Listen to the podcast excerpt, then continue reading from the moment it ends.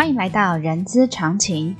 人资常情是社团法人中华人力资源管理协会的 Podcast 频道，在这里我们可以聊人资，听故事，知道人资的疑难杂症，让人资常情解惑你的人之常情。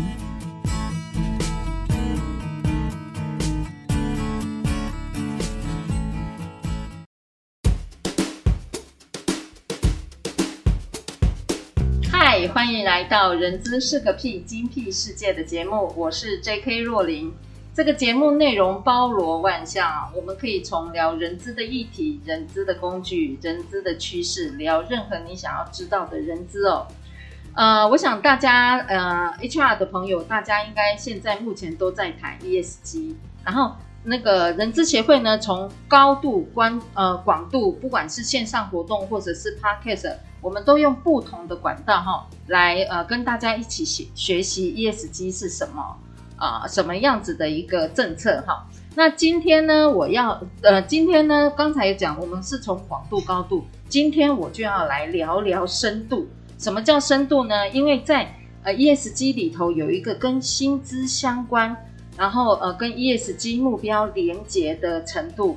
然后当然讲到薪资，我们就马上立马要想到的是我们的常务顾问刘文章老师。所以今天呢，呃，我们有呃非常荣幸邀请到刘文章老师来跟我们聊一聊 ESG 跟薪资之间的关系程度是什么。欢迎刘老师。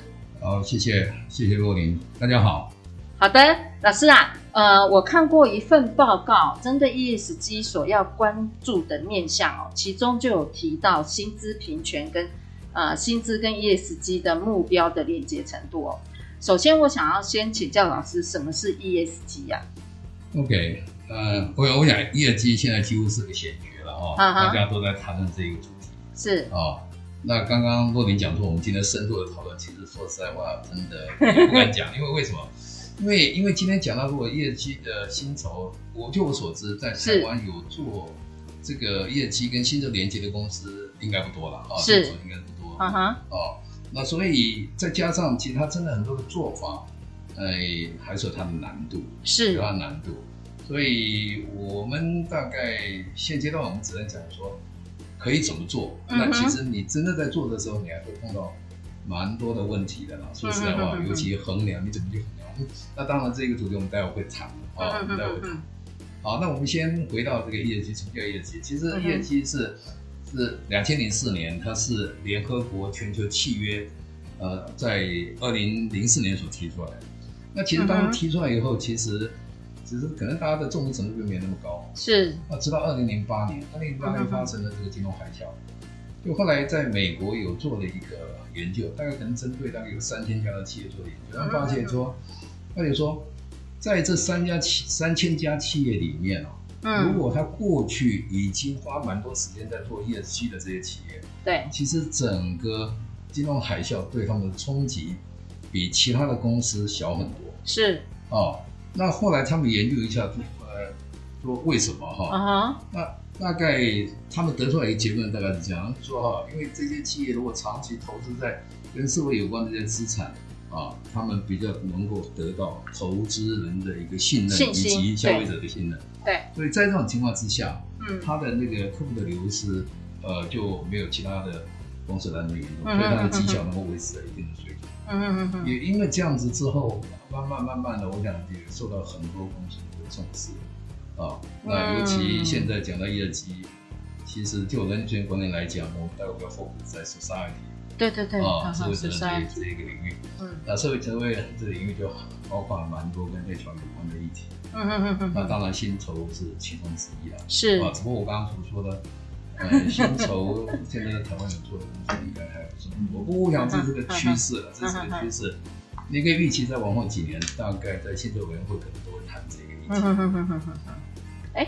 老师，既然它是一个趋势，哦，其实它已经是风口浪尖上的一个一个显学，像就像老师说的，那呃，假设在呃呃，应该是说我看到的那份报告里头有讲到薪资平权，平是公平的平，然后权是呃呃权益的权哦。那老师，薪资平权，第一个这个它的意思是什么？第二个它跟 ESG 的相关联是什么？OK OK。其实薪资平权哈，我们可以从两个面向来看，嗯、一个就是所谓的薪资的公允，所谓的公允，公允公平的公允啊，fair 啊。啊，那另外一个就是两性的平权，大概可以讲这从这两个层面来看啊，嗯、因为因为我看很多的研究报告，他把这两个当做是一个重要的趋势。嗯哼，我们先看第一个啊，薪资的公允，那。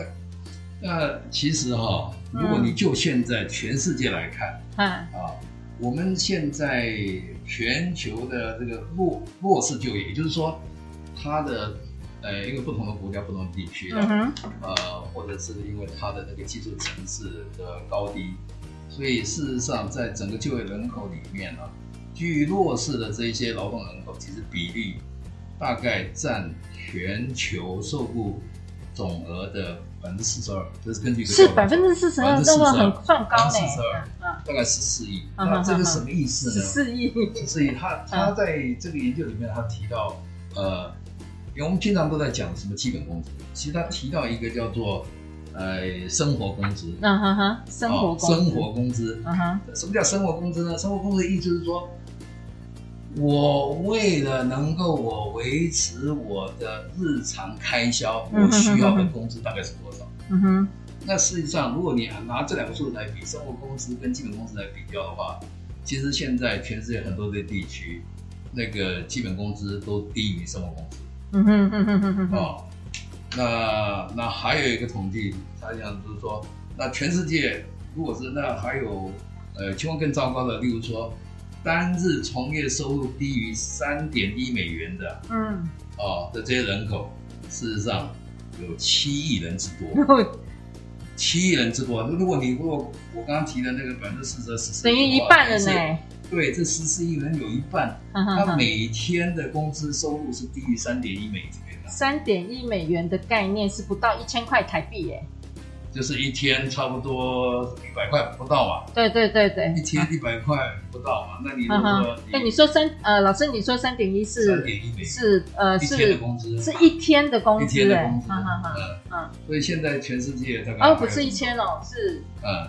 三点一哦对对，老师，所以所以嗯，你可以发觉说，在整个就业人口里面，他的薪资的公平性是渐渐被扭曲了。嗯哼哼，所以在 ESG 里面，它里面就强调这个，这个是其中的一个形象。对，就是你你如何让你的薪资制度能够照顾到这一些呃弱势。嗯哼，哦，而不是像过去，不是像过去那样子非常的这个强调说他对公司的贡献，因为我们我们有时候想一想，嗯，这个是一个企业的社会责任，所以。如果，呃，企业没有办法照顾到这一群人，而只考虑到自己本身的获利，想办法压低这一些他的薪资，啊、呃，其实这个是是不应该的。嗯嗯嗯。啊、呃，那其实现在还有一个，呃，其实我最近看了一个一个一个台积电的。呃，ESG 的 procedure 有 ESG 的程序书了。嗯嗯嗯嗯。那它里面就我也看了一下，它特别针对人力资源管理这一块。对对对对对。那它里面有提到，就是说，其实台积电现在非常的，呃，就是说，follow 所谓的 RBA 里面的 code of conduct。哦，RBA。RBA 是什么？RBA 叫做 Respons Responsible Business Alliance。嗯，叫做负责任。呃，什么商业联盟之类的翻译的啊，他的行为准则。哦，那这一些，那那个各位如果有兴趣可以去看一下那个，它里面尤其这个呃行为准则，我记得第一项就讲到劳工。对。哦，劳工就提到这一些，劳动的工时啦，哦等等啊，例如例如说举个例子说说工时，它里面提到就是说，哎，每周的工时不能超过六十个小时，这是包括加班在内。嗯嗯嗯。哦，我想。这个可能会是一个趋势了，哦，那刚刚提到的是这一个，就是说你对于这些，好像就是说在职场里面弱势这一些人，你还是必须给予应该有的薪资，让他的生活，呃，能够无后顾之忧。哎，老师，哦，不好意思，我打断一下，这个是呃，因为假设是讲说是弱势，但是应该还因为就我以前所学的。在薪资怎么给予的，它不就就是要看你的工作本身的价值跟你自己的能力吗？没有错，对，没有错。嗯、那我今天所讲的像，像像刚刚那种情况，嗯、大概在什么地区呢？嗯、大概就像、嗯、像非洲啦，嗯，拉丁美洲啦。还有中东，甚至包括俄罗斯，这我有点惊讶。俄罗斯也在内，你说最近打仗的那个吗？俄罗斯也在内。其实它这个这两个之间的比较，其实它那个落差是蛮大的啊。嗯，那那各位想想看，为什么有一些公司有一些公司会到其他地方投资？为什么又要为什么到非洲去投资？因为成本低。对，那因为它的人工成本很低嘛。再加上你如果说。纯粹采取这种资本主义这种思维，想办法去压低那些劳动成本，嗯嗯，那当然就造成你的获利，你的获利会增加嘛。对。那其实如果说你今天正在做业绩的话，如果你是个属于这样的公司，你可能要去思考一下，针对这一些人是你要了解一下当地的一般的他的生活工资应该是多少，嗯、你适时的应该要提高他的薪资水平。OK，嗯哼。所以老师，我大概了解，呃，那个 point 就是。呃，薪资公允、薪资平权，应该是要看他当地的呃呃，老师您刚才说的生活工资这件事情，对，呃，给呃呃去设计，而不是真正是考虑到就是说当地的最低工资了，嗯哼哼哼，啊，因为通常我们很多人就只会谈到生活那个最低工资，那也不会去考虑到就是说那嗯，那这些最低工资这些人到底有没有办法过？嗯哼哼哼哼，啊，所以会搞得很多的这个。很多地区呢非常非常贫穷，嗯，那我想既然我们既然在找 ESG，尤其你的社会责任，那这一点当然也不能忘记，嗯哼哼哼，好，对，这是第一个。那我刚才讲到还有第二个层面，就是所谓的两性两性平权，对，就是两性平权这个是一个很大的议题。我我觉得这个已经长久以来都是这个样子。我记得我年轻的时候，我还知道在台湾，什么这个女性员工只要怀孕就比较辞职啊。我有这个这个，你们觉得说这个实在是天方夜谭，的确是这样子啊，以前真的这样，很多是这样子啊。那这个实在是是是没有道理。那所以所以后来就讲到这个呃，慢慢的大家就在争取，就认为说两性之间应该在职场上要公平。嗯。但实际上啊，你如果看欧洲，其实欧洲的情况，我们都认为就是说，哎，尤其西欧，日本是西欧先进国家，可能这方面没有这个问题。但实际上根据统计。其实女性劳工的薪资大概只有男性劳工的百分之八十。你说连连欧洲吗？连欧洲都是这样。其实那我看了最近我看了我们劳动部的统计，台湾也是啊。嗯。台湾也差不多是这个这个这个水平的。嗯。而且如果根据这一些他们的这个研判，你如果期望要达到这个呃真正的阳性平权，可能要两百多年。如果按照这样的一个发展，可能要两百。那我有生之年我可能看不到了，啊，所以所以这个是一个很大的议题。其实 其实真的不应该因为呃性别的差异在薪资上，或者甚至在职位安排上有些差异。你想想看，嗯，有一些可以替公司获取利润的这一些职位，嗯，比如说像业务啦、策略面啦等等这一些研发，其实很多的主管都是男的。嗯，那那真的，你有时候企业从另外一个角度来思考，就是说现在谈到很多的这个呃所谓的多元化跟共融，所谓的、嗯嗯、呃 diversity 跟 inclusive，对，那这个就是其实性别就是其中的一个议题之一的。其实你有不同的这个这个多元，就是说员工的多元化。会使得你在很多的工作上会有新的一个想法。嗯嗯嗯。其实根据很多的研究出来结果发现说，你如果让这些女性担任比较高级的主管，给她一些这个具有挑战性的工作，嗯嗯给她一些这个跟男性这个男性员同事一样的这种薪资水平的的这种职位的话，其实他所能创造的利润其实是可能会比男性还高。我拿有我自己的经验哈，我因为我以前都在外商公司，其实。因为我长久在外商工作，所以我真的没有这种强烈的感受。嗯，因为因为在我的职涯里面，其实，呃，我们那时我们公司的从总经理以下，他有四个 W 部，嗯，只有两个女的，两个男的。哦，那也算平权哦。啊，对，算平权，而且这些人我们不会根据说你的性别来决定你的配，没有这回事。嗯，哦，没有这回事。像我们那两位同事，其实薪水都很高的。嗯哼，啊，嗯，所以，所以在我的印象中，我就说这个是理所当然嘛，本来就应该这样子嘛。嗯，哦，那其实我后来看了很多的报告，发觉说好像呃，我所处的外商公司是这样，但是不见得像欧洲、美国，他们的情况真的是如我们想象一样。嗯嗯嗯嗯。所以这也就是在 ESG 里面，society 这个是一个很重大的一个议题。嗯、我觉得这也是个趋势了。嗯。你慢慢慢慢的啊，你如果真的要做 ESG，这个会是一个重大的。这这对一个应该是一个，应该是说在在审查过程中，或者是社会大众在 monitor 你这家公司的时候。这个应该就是老师说的，它会未来会是一个很重大的议题哦。Yeah, yeah. 然后，那老师，我再我再想请教一下，因为您刚才说在台湾的这个部分，其实，在 ESG 大家都在做啊、哦。我我想我不能说大家啦，大概有至少一半以上，不管是大型企业、中小型企业，其实对于这个 ESG，其实是已经有开始要着手去做这件事情。那但是呢，呃，老师你又说在薪资的这个部分，其实琢磨非常少。那我们该怎么样？呃，写呃，应该是说我们可以给一些什么样子的呃 key point 或者是一个 hint，可以给给予我们这些正在做，然后但是对于薪资的这个部部分，可能做的没有特别的好，没我不能说特别的好，就是没有做的特别的广泛这件事情，我们可以给他们什么样子的建议？OK，啊，呃，那我觉得这个可能就是说，哎、嗯，不可以。这个不是一触可及了，是是是是会比较长时间的奋斗。对对对，奋斗用奋斗两个字。因为因为这个这个，其实我因为我了解到其中还是它的难度，对不对？是。哦，那我们先看看好了，这样这样你要跟呃把新 ESG 跟薪酬连接起来，其实我们第一个想到的就是说，那到底是呃谁会跟这个 ESG 这个议题有关？就是说，他的原我讲的是薪酬，嗯哼哼哼，因为因为 ESG 跟薪酬的连接绝对不是针对所有的员工啊，是，因为他必须是针对一些对于这个公司的永续经营有直接或者比较重大影响这些人，嗯哼，所以通常都会是一些高阶主管，嗯，可能是你公司里面员工的两趴到三趴那一些人，嗯哼哼哼，啊，甚至有时候我在想，可能。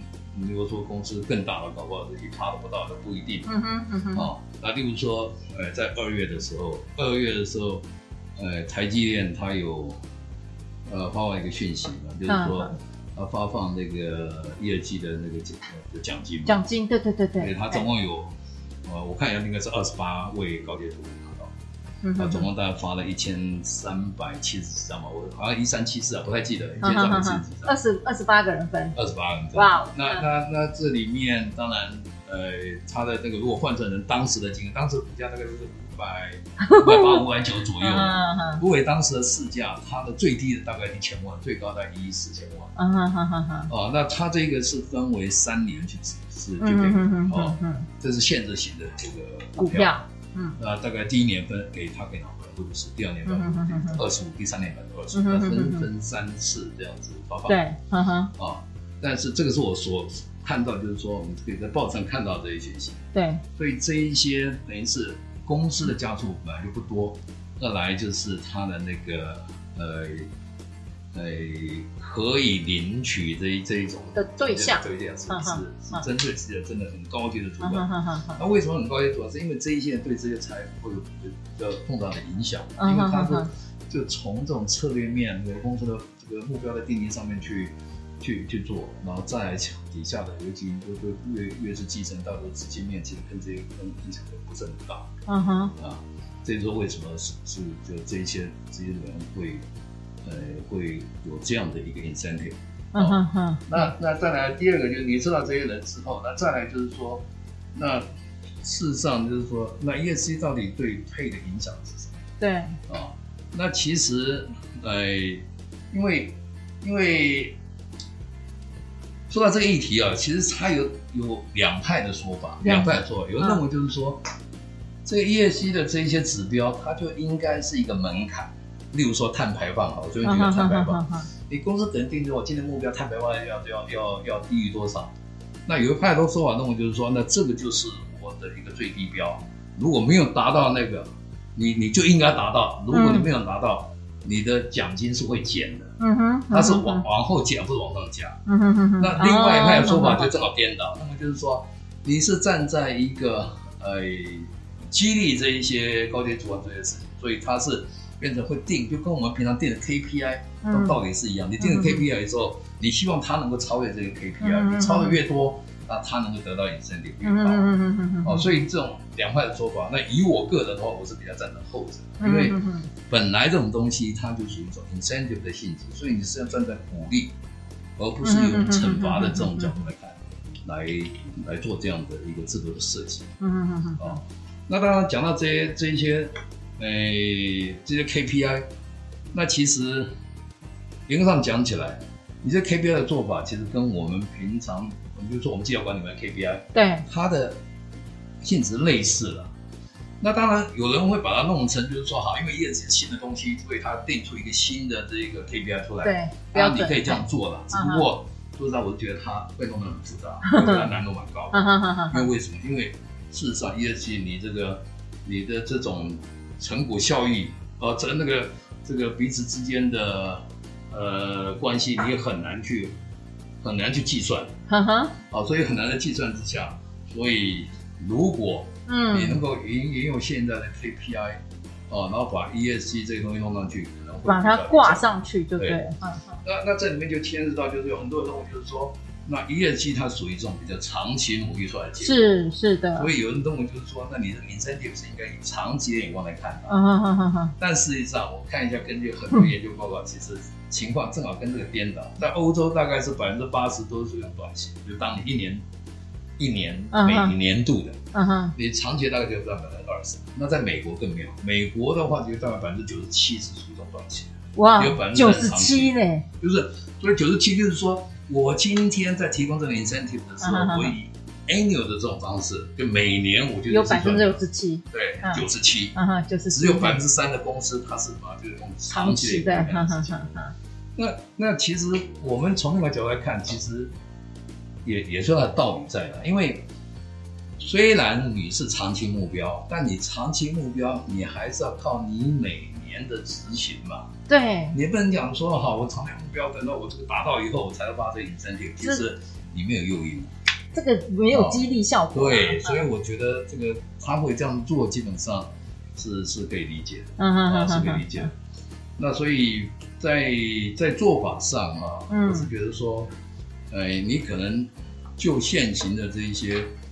KPI 可能进一些修订就可以了，我觉得不要把它弄得太过于复杂。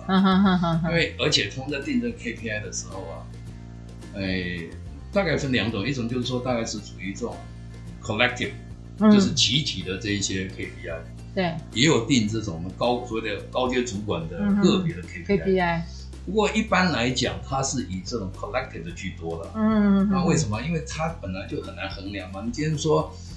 若琳，你的这一个个人的 KPI，那有时候很难讲嘛。你说好，你对于碳排，对我对我对于碳排，我对对对对，你很难，我少印几张纸这样，对，这很难去衡量嘛。所以大部分的做法还是以就是说我公司的 KPI 是不是整体达到，那至于说后续的这个呃绩效的表现好坏，它可能有其他的相对指标来评估嘛。例例如说像台积电，它那一些。为什么有一些人可以分到这个一百多张，有的人分到十张、十五张，啊？那他一定有他的，他一定有他的一个衡量的一个方式。对对对。啊，所以每个公司他一定会有有他的自己的这种衡量的方式。不过还是非常就是说整体的这样的一个呃 KPI 来衡量，看他的一个成果会比较好一点。OK。啊，那当然在这些 KPI 定定的时候，其实你会碰到经常我们经常会碰到一些所谓的这种。也所谓的这个叫做什么叫呃公平性，也不是公平性，我倒不是觉得公平性不是一个问题，我觉得就就考虑到他彼此之间的冲突。哦，因为很简单嘛，例如说我今天要做做呃业绩里面可能一个指标，只是说好我要呃减少这个碳排放，对，那减少碳碳排放，那我可能要做很多其他投资，我想办法。对不对？我比如说，我找到碳足迹啦，我怎么样去想办法，就是说降低我的碳排放，我可能做其他的资本投资啦，或者等等的很多的这一些，或者是我的呃原物料啦，对，哦，制成啊，往往修改。对，那这跟一般我们传统 KPI，KPI 很多就是定说啊，我今年获利要达到多少？对，这彼此是相矛盾。哦，有可能哦，对不对？好好好。所以你在定定的时候，你一定会碰到这些问题。所以公司可以去思考，大概如果你今天业绩完真的，那这个你真的列入思考，可能可以在做获利啦等等这种财务性指标，或许你要做一些 compromise。嗯嗯，有些这一定，这你一定会碰到的，这一定碰到的，就是说，就是说我们在管理里面这个叫做叫做悖论。哦，对对对，悖论，这两个彼此是比较冲突的。哦，我一方面是要品质，啊，然后那我又又要又要又要考虑成本，成本，我又要什么环保，然后我又要讨论我的获利等等，这个都始终都会都存在的。嗯哼哼。那我的看法是认为，就是说，其实这种制度的设计，呃呃，基本上它应该是可以做得出来的，只不过，呃，在衡量上面可能要要多多用点心了，因为我觉得它。不是那么容易，不是像我们这平常这个绩效管理 KPI 那么容易。对，哎，老师，你这个的呃看法哈，跟我前一阵子那个访问佳士达的那个那个人资长暨永续风控长哦，我终于背起来他的职称了哈。原那个看法比较不大一样，但是老师那个因为 ESG 本来就是站在每每一家公司它应该要重视的部分去做一个。啊，老师刚才所说的设计的衡量指标嘛，嗯嗯，对，哎，嗯对，好的，那呃，谢谢老师今天跟我们从薪酬呃从薪资平权这件呃这个面向来跟我们讨论 ESG 哦。那今天呢，我们从深度这样子的探讨，我想大家应该有 get 到一些些吧，但我是 get 到很多啦，哈。那有关 HR 怎么协助企业发展 ESG 呢？然后人资协会呢会呃未来会规划一系列的相关课程哦，就是帮助呃人人力资源怎么在 ESG 站呃呃怎么样去充分充分发挥呃应该扮演的角色哦。那请大家随时关注我们协会网站的呃官网跟粉专。好的，谢谢呃老师今天呢来呃来帮我厘清一下薪资平权。跟 ESG 之间的连接哦，那我们今天这边的节目告一个段落，相关讯息大家可以在资讯栏看得到。喜欢今天的节目朋友也请记得给我们五星好评哦，也欢迎大家留下您的评论。我们下次空中见，大家小心防疫，谢谢老师，谢谢谢谢各位，谢谢。再见。